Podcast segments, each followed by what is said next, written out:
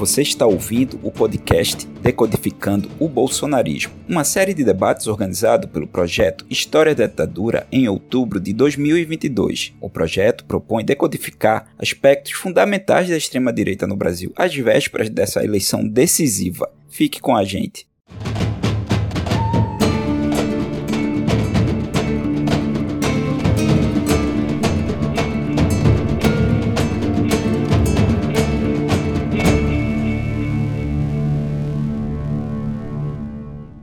Conversa de hoje, nós contamos com a jornalista da Folha de São Paulo, escritora Cristina Serra, com a filósofa, professora da Universidade de Paris 8 e artista plástica Márcia Tiburi, e com o historiador e presidente da Associação Nacional de História, Valdeir Araújo, a quem eu agradeço já a presença e a disponibilidade para essa conversa. Representando o projeto História da Ditadura, a gente tem o seu editor-chefe, Paulo César Gomes, e eu, Natália Guerelos. Paulo, posso começar com a primeira pergunta? Pode, pode, pode sim, Natália. Então, a gente vai começar com a questão que ficou no ar desde o final das eleições, agora no domingo, dia 2 de outubro de 2022. A questão é por que o apoio ao Jair Bolsonaro no Brasil foi maior do que foi, o que foi mapeado em todas as pesquisas de opinião anteriores às eleições. Por que essa diferença? O que, vocês acham? Eu diria que a gente tem uma combinação aí de vários fatores.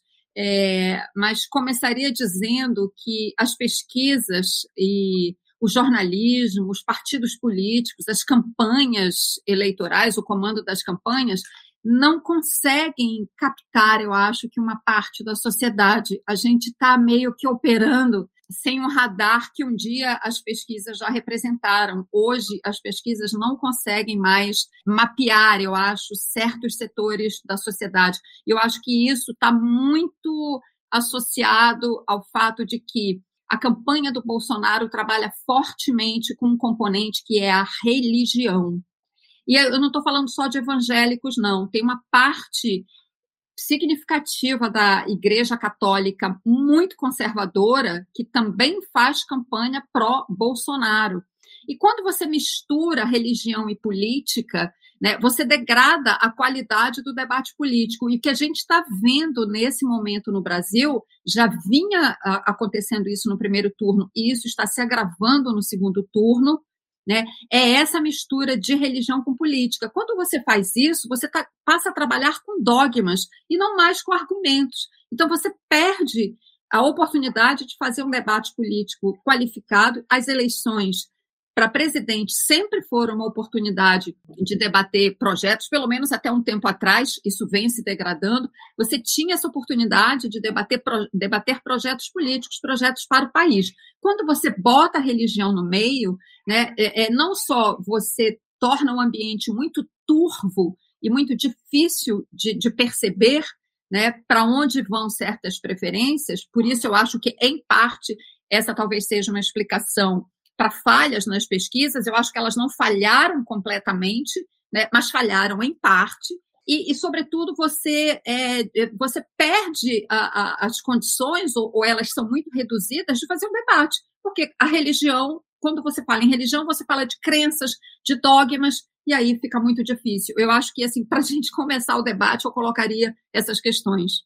É, antes é. de claro, desculpa, é só uma pequena interrupção de considerar, por exemplo, essa questão de ontem, né? Ontem a gente está gravando no dia 5 de outubro, então no dia 4 de outubro, da maçonaria, né? Que aparentemente, hum. pensando nessa questão que a Cristina falou, né?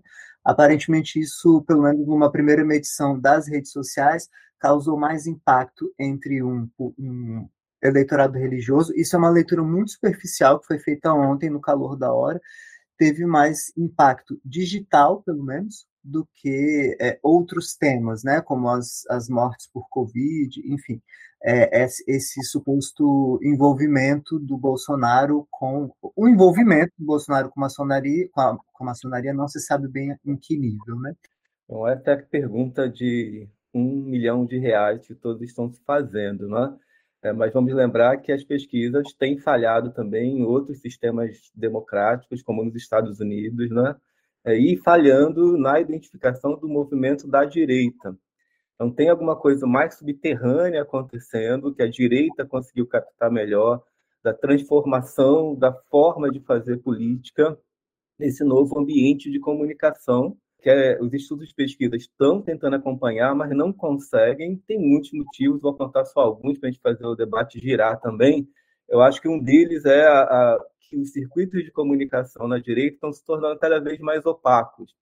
Então, eu não sei, por exemplo, se a discussão ontem em torno da maçonaria, que explodiu muito no Twitter, de fato mobilizou esses circuitos mais fechados, grupos de WhatsApp, grupos de, te de Telegram, de aplicativos paralelos, à medida que Facebook, YouTube e Twitter estão moderando mais, está é, surgindo outros aplicativos para organizar a comunicação nesse universo da direita.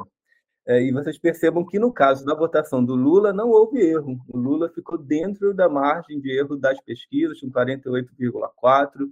Então, ele estava oscilando aí na média entre 50, 51 e 48, ele ficou dentro. Então, o que não foi conseguido mapear foi é, esse espaço, digamos, opaco da direita e a velocidade com que a direita hoje consegue se comunicar. Então, acho que um ponto-chave é, né, no passado tinha até uma empresa de comunicação que dizia em 24 horas tudo pode mudar. Hoje, em uma hora, tudo pode mudar. Né? Porque o circuito de comunicação é instantâneo é, e o Bolsonaro tem essa habilidade, e o bolsonarismo tem essa habilidade de se comunicar instantaneamente com a sua base. Então, aquele um, dois dias que separa as últimas pesquisas do voto, e o próprio dia da eleição, então a gente, a gente impediu mais ou menos a boca de urna física. Mas essa boca de urna digital, ela corre solta e sem nenhuma mediação, sem nenhum controle. Então, é uma realidade que veio para ficar. A gente tem que pensar é como moderar isso e como também reagir politicamente dentro dessa realidade.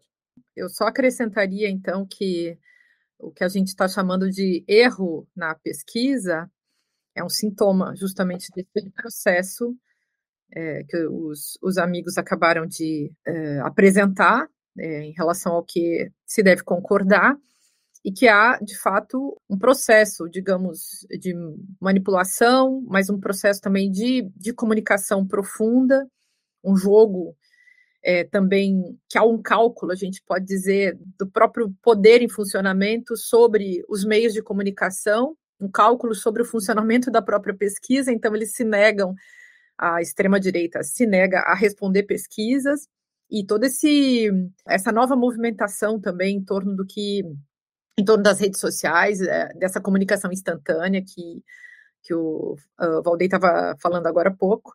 Então, acho que isso faz parte do, do processo, mas eu, eu destaco sempre esse, esse contexto geral, a gente vem chamando de desinformação, mas é, é o contexto do psicopoder.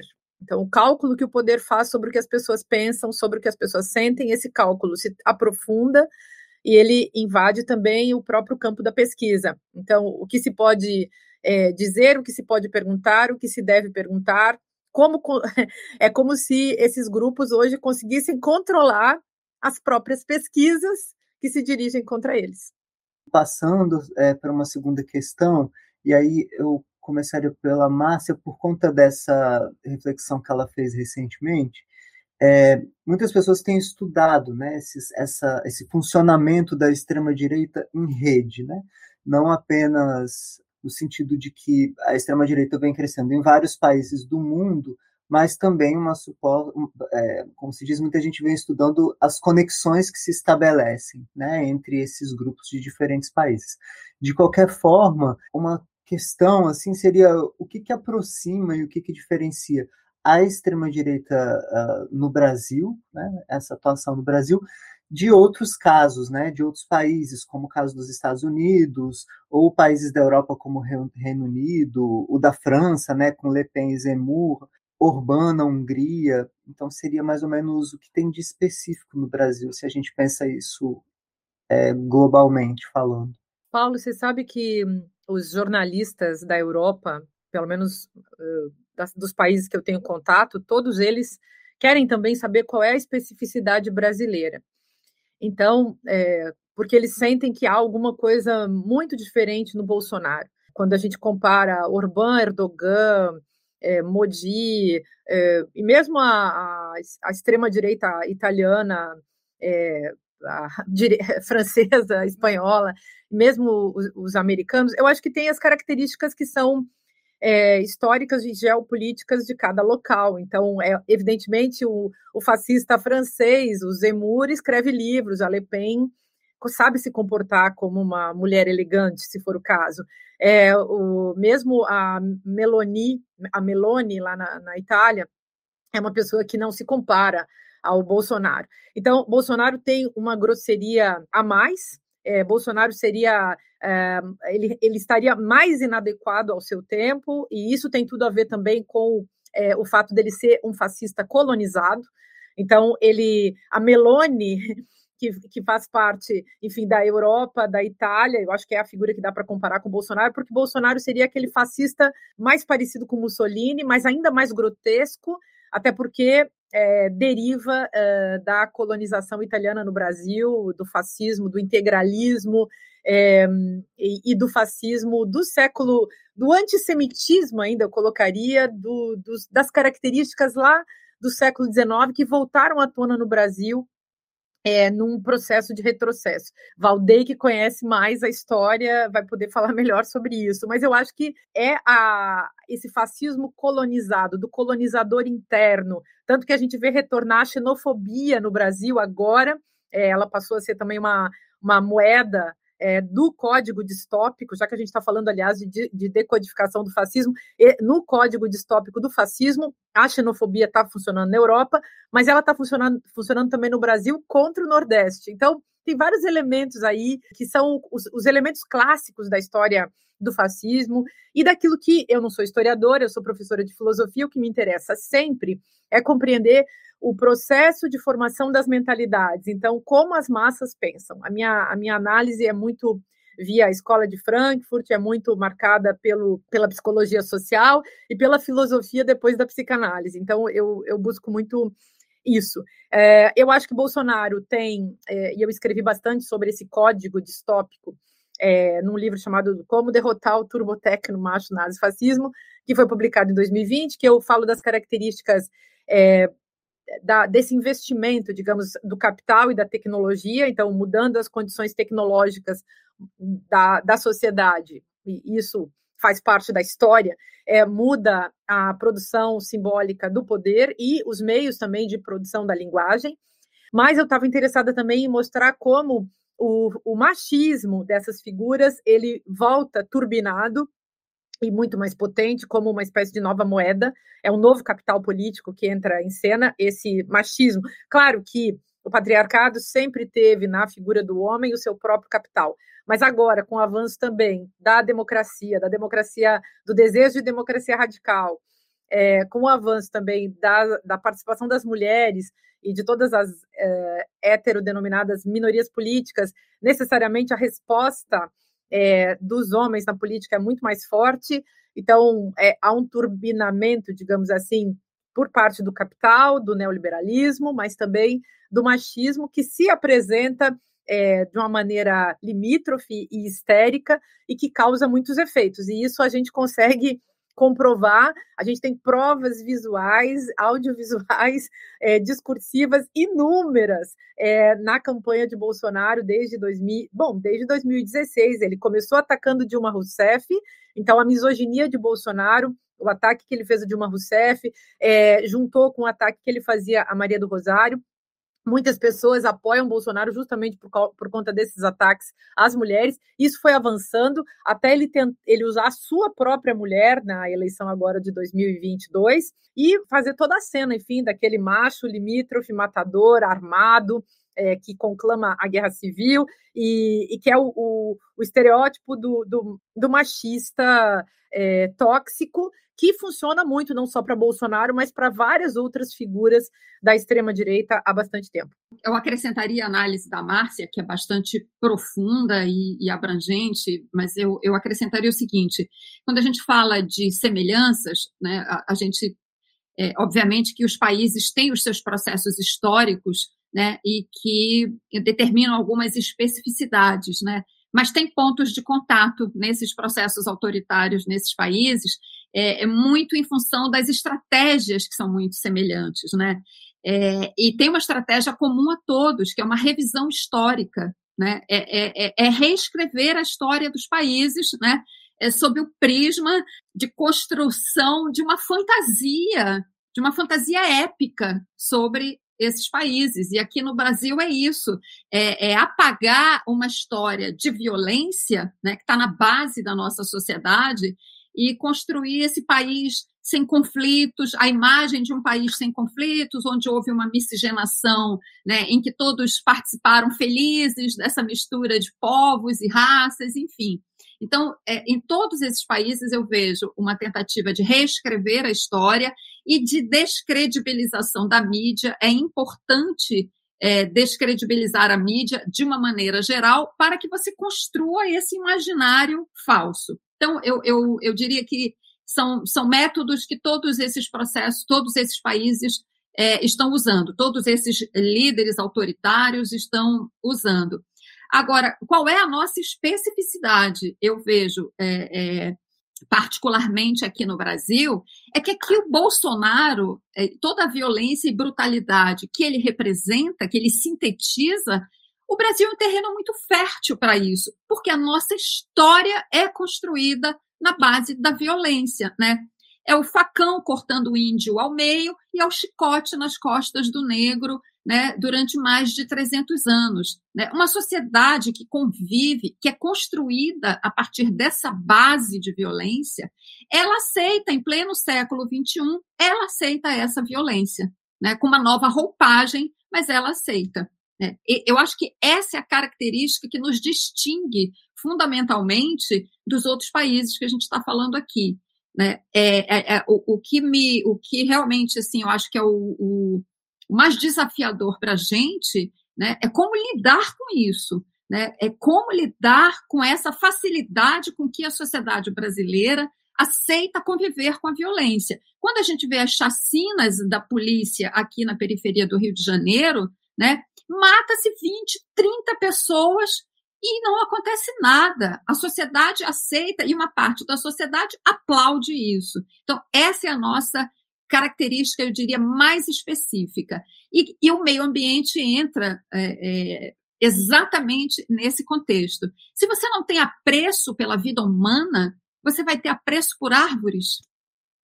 Né? É, se você é, é, é, mata as pessoas como moscas, você não vai derrubar uma floresta. Então, é aquela coisa, é, é o, o livro do Warren Dean, né? A Ferro e Fogo, é exatamente isso. Né? Você simplesmente sai tratorando florestas, passando correntão. Esses mesmos processos é, predatórios que começam quando se derruba a primeira árvore de pau-brasil aqui neste território, ele continua até hoje. Até hoje. O que está acontecendo na Amazônia neste momento né, é exatamente isso: é o correntão passando com tudo. E você, se, você sobrepõe o mapa da votação do Bolsonaro com o mapa do arco do desmatamento, a coincidência é perfeita. É, o desenho é exatamente o mesmo. Né? Que eu estou falando basicamente ali do sul do Pará, Mato Grosso, Goiás, Rondônia. É, é, é, é a votação concentrada no, no Bolsonaro. Então, eu, eu, eu, eu, vejo dessa forma. Eu acho que esses elementos aí todos é, explicam de uma certa forma o que a gente está vivendo. Paulo, a gente tem utilizado muitas categorias para tentar entender isso tudo no Brasil, no mundo, né? O fascismo é um dela, uma delas, uma outra é o populismo, né? Que naturalmente está muito próximo também em alguns contextos ao fascismo. E um aspecto do populismo é reinventar a representação. Né? Ele surge um pouco da falência dos mecanismos tradicionais de representação política e vai se colocar é, como capaz de representar melhor os anseios da sociedade, de se comunicar diretamente, de parecer e representar melhor o povo. Então, o bolsonarismo ele tem, né, e o trumpismo também, né? É, eu escrevi junto com o Matheus Pereira um livro que chama Bolso Trump, justamente para explorar durante a última eleição norte-americana o que, que seria provavelmente reflexo na eleição brasileira. E um dos reflexos é esse, essa matriz do discurso populista da direita se colocar como a verdadeira representante do povo, né? E de um conceito de povo muito abstrato, muito amplo, é, mas que vai tornando obsoleta as elites tradicionais. Então, tanto acho que no modelo do Trump, né, quanto no modelo brasileiro, são elites políticas tradicionais à direita que vão sendo substituídas por um novo tipo de representação que extrapola aquele, aquele verniz civilizatório que o projeto moderno ainda impunha às elites. Né? Então, é, é, a perda desse verniz, a perda de vergonha de defender é, abertamente, por exemplo, o genocídio da população periférica. Isso sempre existiu na cultura política brasileira, mas isso era a, a, pior política, a política de vereador no Rio de Janeiro, a baixa política, isso tornou a política do governo federal. Isso não é muito diferente do modelo do trumpismo. Uma das diferenças, me parece, que é muito grave no caso brasileiro, tem outras, mas uma delas é o ancoramento da nossa cultura política no militarismo. Né? A nossa expectativa enquanto sociedade é que as Forças Armadas têm um papel político, deve ter um papel político, e o Bolsonaro é, capta, captou isso de maneira muito forte é? e tem usado isso, inclusive, como forma de chantagem contra a sociedade. A gente não vê esse elemento no caso da experiência do Trump é, lá nos Estados Unidos. Uma outra diferença são os sistemas partidários, né? o nosso era muito pulverizado, o americano mais concentrado. É, talvez agora a gente caminhe por, um, por, uma concentração partidária maior, o bolsonarismo dando é, hegemonia para um campo da, da direita dentro desse novo registro, né? É, de uma direita desenver, desenvergonhada de, de todo modo. E, e, esses novos, eu tenho insistido nisso, esses novos padrões de politização né? você politizar de maneira partidária estruturas da sociedade civil que até então não eram tão diretamente partidarizadas. Aí a principal delas são as igrejas evangélicas. Você está dentro de um culto e o culto se transformar num comício, isso é novo na, na escala com que isso acontece, transformação das igrejas em, em espaço para distribuir santinhos, apresentar candidato, né? Vira mesmo uma agência partidária. Acho que a Cristina falava sobre isso essa separação da igreja, né, alguma distância da igreja da cena política era estruturante da vida política moderna, e isso não existe mais, nem no caso brasileiro, nem no caso norte-americano. A Europa é um outro, é um outro cenário, né? Acho que parece que esse elemento é um pouco mais ausente do cenário europeu. Mas também a politização de várias outras estruturas, que eu já falei aqui, clubes de tiro, loja maçônica, associações comerciais e empresariais, aquelas ONGs de direitos que foram construídas em 2013 e 2015, todas se tornaram estruturas político-partidárias em algum nível. E isso tem dado essa energia impressionante à direita. Né? Você coloca um adesivo no seu carro, alguém vai lá e tira. Né? Eles são é, militantes porque agem de maneira disciplinada, é, recebem lá no WhatsApp, nas redes, as orientações e seguem aquelas orientações de maneira dogmática e tem uma energia ativa né, que a gente não consegue identificar no campo progressista, pelo menos não no caso brasileiro. Acho que no caso americano, você já tem uma política de segmentação é, à esquerda mais tradicional.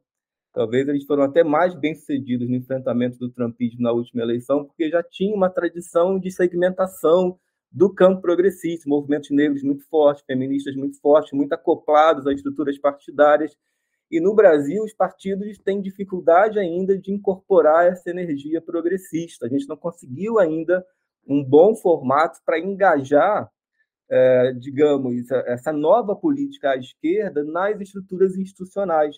Então, a gente tem ainda estruturas muito ativas, mas pouco organizadas. Né? A gente não tem tanta militância é, disciplinada no campo da esquerda como a direita hoje tem.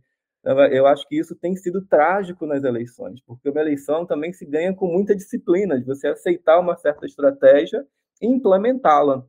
Não é? E num campo progressista hoje no Brasil muito pulverizado, muito desinstitucionalizado, até às vezes programaticamente, né? muitos coletivos que é, têm uma bandeira de não se institucionalizar, com, com até boas razões, mas isso também tornou o campo político progressista mais frágil na disputa, principalmente de cargos majoritários. Né? Então, a gente consegue eleger é, no parlamento grandes nomes, nomes muito avançados, mas quando a gente vai para os cargos majoritários, onde você precisa ter pelo menos uma pequena maioria, você precisa falar para uma variedade muito grande de segmentos populacionais, a gente não tem conseguido é, o mesmo êxito. Posso só fazer um, um adendo? É, isso que vocês estão falando é, é, tão, tão importante. Eu, eu queria comentar que hum, Eu vejo muito isso no movimento feminista, porque é, na virada de 2014 para 2015 eu comecei a propor no movimento feminista, nos movimentos, que a gente criasse um partido feminista e as feministas foram contra. Sim, e eu fui avisando, porque, enfim, estava sempre envolvida com isso, então eu acabava sempre dizendo: olha, temos um. Temos uma catástrofe política pela frente. Se nós não nos organizarmos, não, não teremos futuro. E hoje é, o movimento já mudou.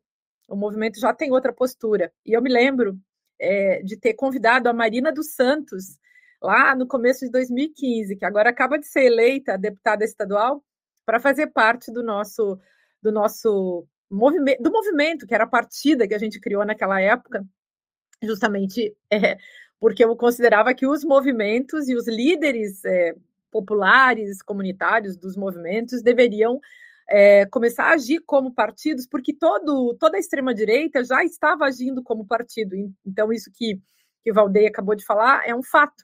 É, eles sempre, as igrejas hoje funcionam como partidos. Elas são movimentos e partidos ao mesmo tempo. Tem um projeto de poder. Todo mundo que acompanha a história do, do Edir Macedo já leu o seu livro do, sobre o seu plano de poder e nós sabemos o que está em jogo. Então, não tem nenhuma, nenhuma estranheza e nenhuma novidade nisso que está acontecendo. O fato é que existe uma moral e uma ética é, completamente, é, do meu ponto de vista, assim, não é completamente, mas bastante inadequada ao nosso tempo.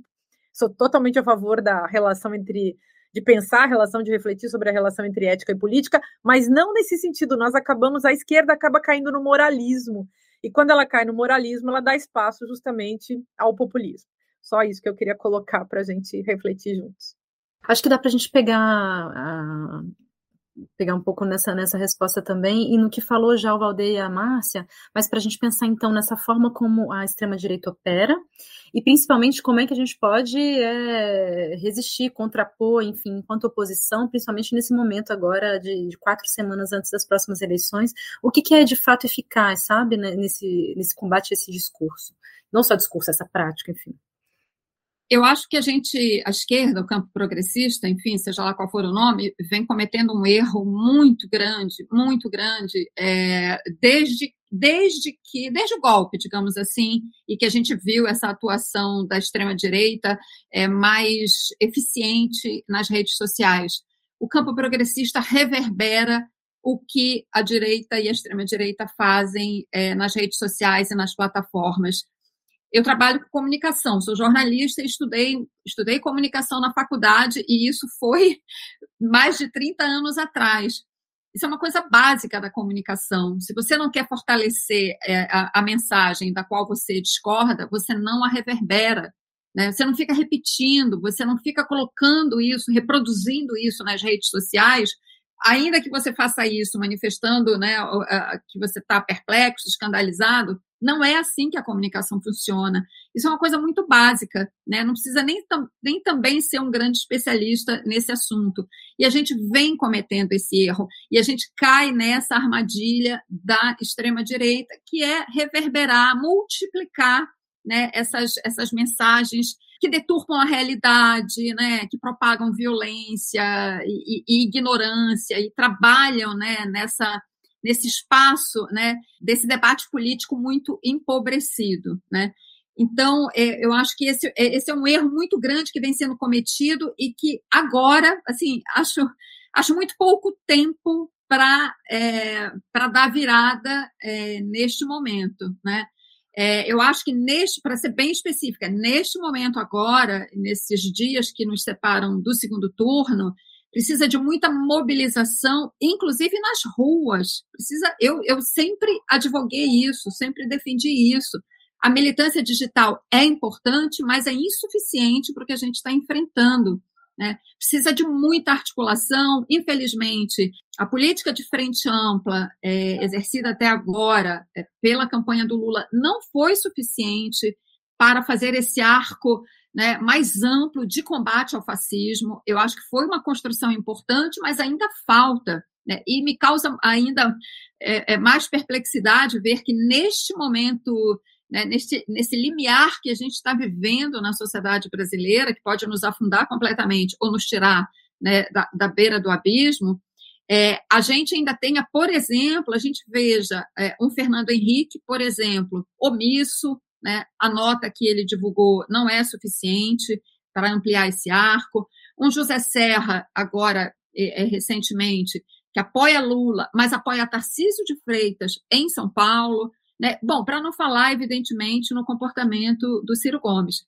Enfim, então a gente está num momento muito difícil e eu só vejo agora, nessa, nesse momento imediato, né, muita mobilização nas ruas, além de fortalecer essa articulação política e tentar ampliá-la ainda mais. Agora, eu acho que projetando para frente, seja qual for o resultado da eleição, precisa haver, é, o campo progressista precisa entender como funcionam essas, é, como funciona essa comunicação digital e, tão importante quanto isso, precisa ir para a, esse campo de domínio das igrejas, precisa encarar isso, precisa enfrentar isso. Se não tiver, eu não sei qual é essa estratégia, obviamente, né, precisa conversar com gente que estuda isso, né, estudiosos de religião, teologia, seja lá o que for, precisa se preparar para esse debate. Infelizmente, né, é, nós fomos arrastados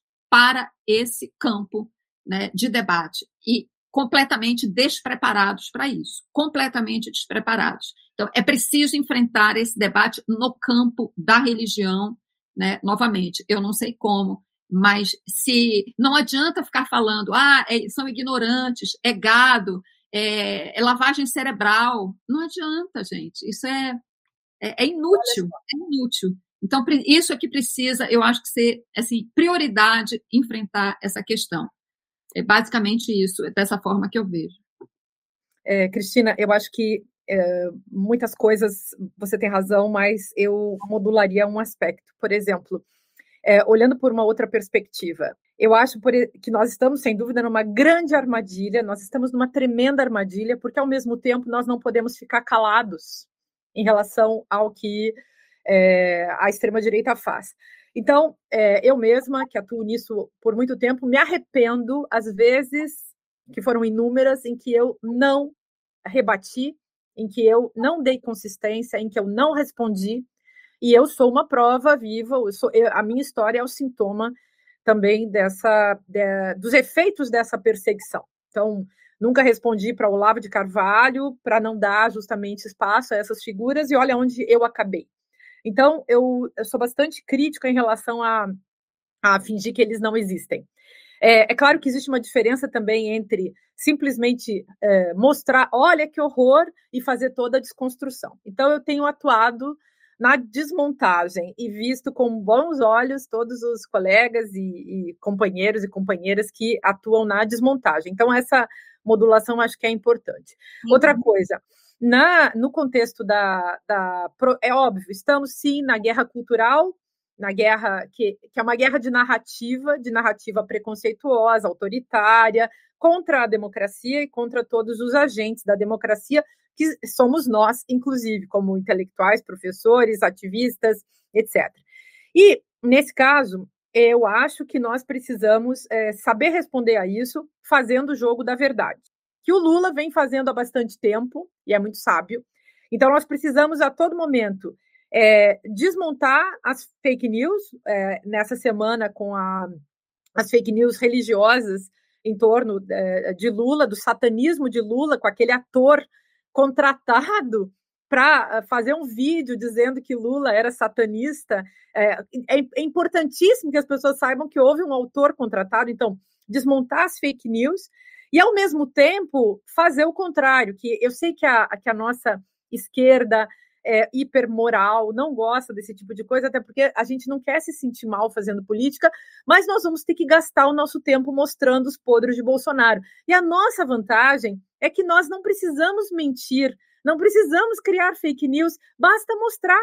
Bolsonaro esteve num templo e tem relações é, subterrâneas complexas com a maçonaria que é, é para os cristãos algo absolutamente insuportável. Tem pessoas que votam em Bolsonaro, que votaram em Bolsonaro, que vão trocar de voto agora. Então, foi muito importante essa mobilização para mostrar como Bolsonaro age dentro de uma construção de um discurso cínico, de um discurso de hipocrisia. Não precisamos mentir, basta mostrar. Só que eu não mostraria apenas eh, as questões religiosas. Acho importantíssimo. Hoje mesmo eu fiz um post no Instagram e vou escrever artigos nos próximos dias. Venho tentando escrever sobre a questão religiosa, é, embora cada vez que a gente escreva sobre isso, é, venham umas ameaças de morte que vão do, dos pró-vida aos, aos fanáticos das diversas igrejas que tem por aí. Então, a gente também não quer ficar recebendo tanta violência. É, vejo que muita gente é, passa por isso. E, e, eu acho que isso contém também, né? Nós ficamos contidos nas nossas expressões. Mas eu não usaria apenas as verdades sobre a, o comportamento religioso de Bolsonaro, o uso da, da política e da religião, porque de fato você tem toda a razão. Dizer o que eles são, declarar as categorias, é, é, não é que seja desimportante, é que é menos, menos importante mesmo diante do, do, do que as pessoas precisam compreender com mais profundidade sobre esse funcionamento. Então, ninguém está xingando, a gente está usando categorias que merecem e precisam ser analisadas com mais, mais cuidado. Mas eu mostraria também a vida sexual de Bolsonaro. Eu mostraria como um homem que defende a família teve tantas esposas, como um homem que é homofóbico declara que já teve relações sexuais com homens no exército. É, quer dizer, como um homem que é, odeia seu filho homossexual, como é a vida sexual de seus filhos, inclusive desse jovem que, que, que é um dos filhos do Bolsonaro, que tem um relacionamento homossexual. Então, esse tipo de coisa fica sempre muito é, oculta, porque ninguém gostaria, é da nossa ética, da nossa moral, e da nossa política, e da nossa estética, não fazer esse tipo de coisa. Mas, para conversar com o povo que está com, vivendo, sim, uma lavagem cerebral, porque lavagem cerebral, em termos técnicos, é psicopoder. Quem leu a doutrina do choque, por exemplo, sabe que é um processo hiper complexo, é psicopoder, mas psicopoder que faz parte da história da tortura, da história da implantação do neoliberalismo ligado a todas essas ditaduras no mundo. Então, a, esse povo está vivendo isso através de um processo hipnótico muito bem feito, que a extrema-direita tem feito, que Bolsonaro é um exímio hipnotizador, enfim, um sujeito que sabe colocar as massas nessa posição de estupor. Para tirar as massas do estupor, nós vamos ter que mostrar a verdade. Então, não dá para não falar disso. E dali pra, daqui para frente, quando Lula vencer, aí a gente vai ter que fazer realmente coisas bastante sérias.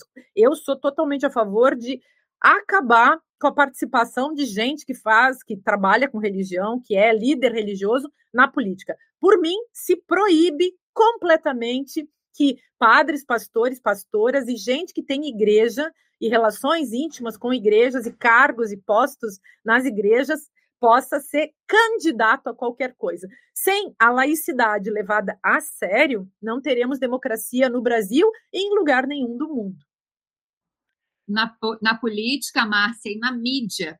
Isso que a Márcia está falando, é, é, é, eu acho que é uma questão chave. É, esses pastores não podem ter esses canais de televisão que têm. Né? Esse crescimento da influência religiosa é muito fruto disso. O poder político deles está associado ao poder midiático.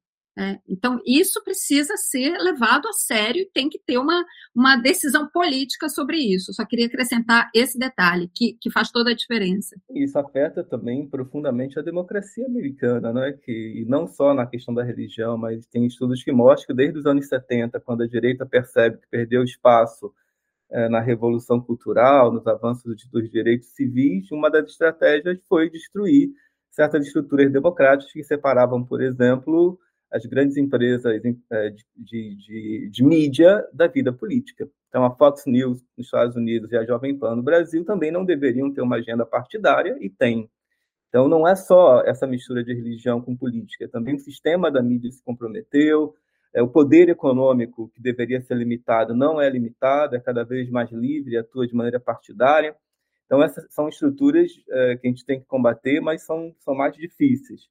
É, eu estou preocupado com os 30 dias, eu acho que a gente tem que trabalhar com o que nós temos, a gente não vai fazer milagre, mas a gente também não precisa de muito, a gente precisa de manter os votos do Lula e conseguir mais 1,5 pontos percentuais para conseguir 50%. É isso que nós precisamos, não é muito.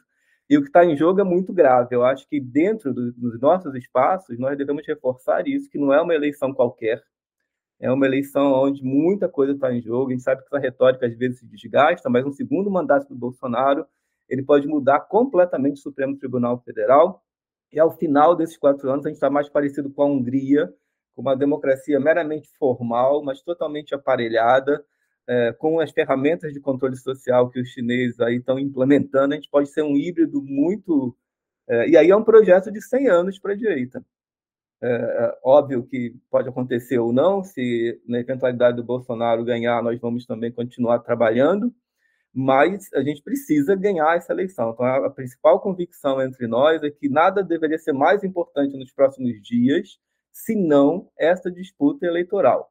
A direita fez isso naquela reta final. Eles pararam tudo, levaram os idosos para votar, foram para a rua e nós temos que conseguir nos reconectar com essa energia. Se a gente não reconectar essa energia, se a gente não energizar nós mesmos, nós não vamos vencer. E eu eu não acho muito possível você reverter o voto do bolsonarista hoje. A gente tem que disputar, talvez, a abstenção, algum indeciso que exista, trazer a base do Ciro, da TEP, seria mais do que o suficiente.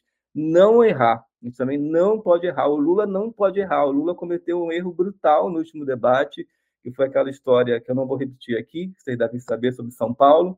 Então, é, eu sei que é, é muita pressão, mas a gente não pode cometer esse tipo de erro, mas não está no nosso controle. O que está no nosso controle é o risco que essa eleição envolve, priorizar, e aí a Márcia é, tem razão, tem, as estruturas também nos afetam, a gente acha que o nosso emprego é mais importante, nosso trabalho é mais importante, nossa aula é mais importante. Não é. Mais importante agora é ganhar essa eleição, a gente tem que aprender a desacelerar outros aspectos da vida e priorizar aquilo que é essencial nesse momento. Depois a gente faz análise, a gente revê, mas nesse momento a gente não pode perder essa eleição, né? Não tem uma outra, uh, não tem outra alternativa, não tem outra possibilidade. Eu nem deveria pensar na possibilidade de perder essa eleição, mas a gente precisa se convencer e não ter medo. Isso me assusta. Estou num congresso aqui no Rio de historiadores e historiadores e muitos colegas e colegas não conseguem conversar sobre a eleição com o motorista de Uber, com o taxista, não conseguem usar uma camisa vermelha para passear em Copacabana. Eu acho que não a violência real que nós vivemos, é claro que cada um viveu uma violência no, né, de acordo com a sua vulnerabilidade, não deve nos intimidar, porque isso é parte fundamental do projeto fascista tornar a vida política insegura para qualquer adversário. Então, a gente não pode maximizar essas narrativas da violência nesse momento, que as pessoas precisam ter coragem de exercer o seu direito político. Visivelmente, se a gente não tiver todo mundo de vermelho nas filas de eleição, a gente vai perder essa eleição. Porque quando você vai, mesmo numa cidade como eu voto, que tem 66% de votos para o Lula, tem mais gente com camisa verde e amarela do que com camisa vermelha. Sabe? E isso, se a gente continuar nesse, né, nesse humor, nenhuma eleição tão apertada quanto, a, quanto essa pode ser ganha. Tem que ter coragem. Então, mas tem o medo da morte violenta, né? A gente voltou para o estado da barbárie pré-política. Então, agora realmente é o momento de fazer Lula e o PT e o Alckmin e toda essa gente vencer por uma, porque é justamente uma questão de sustentar a democracia, sem a qual não haverá país nenhum. Só queria falar isso. Povo, né, Márcia, que nas favelas, nas periferias, enfrentam essa violência de todos os lados cotidianamente e seguem suas vidas. Então, eu preciso ter inspiração é. nessa hora. É isso mesmo, mas olha só, eu recebi uma, uma, uma eu fui repreendida, né, pela, por uma amiga indígena quando eu fui lá para o Instagram e para o Twitter pedir para Simone Tebet votar no Lula. E é, porque ela tem muitas críticas a enfim, a, relação de Tebet com o mundo ruralista e a violência contra os indígenas. E ela tem toda a razão. Mas, ao mesmo tempo, eu, eu disse para minha amiga indígena, então, nós que não somos indígenas, nós aprendemos com a, a situação do Brasil que todos nós podemos ser destruídos e se tem alguma chance de melhorar também a vida dos povos indígenas, a vida da floresta amazônica, dos povos urbanos, dos povos rurais. Hoje em dia, passa pelo Lula. O Lula é a chave. A chave. É, eu vi muitas críticas à campanha do Lula, eu vi candidatos da, da esquerda derrotados, criticando o modo como o Lula também agora é, não, não ficou, não venceu no primeiro turno, mas venceu, né, gente? Por enquanto estamos na frente. E eu achei que também a, a nossa esquerda está muito cheia de ressentimento. E nós precisamos ver as nossas as nossas falhas, ou seja, fazer a crítica e a autocrítica diariamente, mas não podemos cair na melancolia de esquerda. A gente tem várias vitórias. Nós, mulheres, eu me considero com as minhas companheiras totalmente totalmente vitoriosa. A gente tem saído de 10%, 11%, 12% para 18% de ocupação do Congresso e ninguém vai nos parar. E a gente vai continuar fazendo isso. Então, é, é uma questão de tempo para a gente ocupar mais. Claro que, para que isso aconteça, não podemos cair no Estado Islâmico é, brasileiro, que seria o Estado neopentecostal, e que as mulheres têm que ficar submissas aos maridos, segundo o bispo Edir Macedo. Então a gente precisa avançar e para esse avanço acontecer, altos, né, das mulheres aparelhadas por um projeto machista. Pois é, então é isso. Esse foi o Decodificando o Bolsonarismo, um podcast original do História da Ditadura. Nós, do coletivo História da Ditadura, queremos agradecer à Associação Nacional de História, ao Rafael Santos Sé, ao Grupo Editorial Record e a Daniel Lousada. A direção desse episódio foi de Natália Guerelos, com produção de Paulo César Gomes, Tasso Brito, Carlos Benite Trinidade e Lucas Pedretti.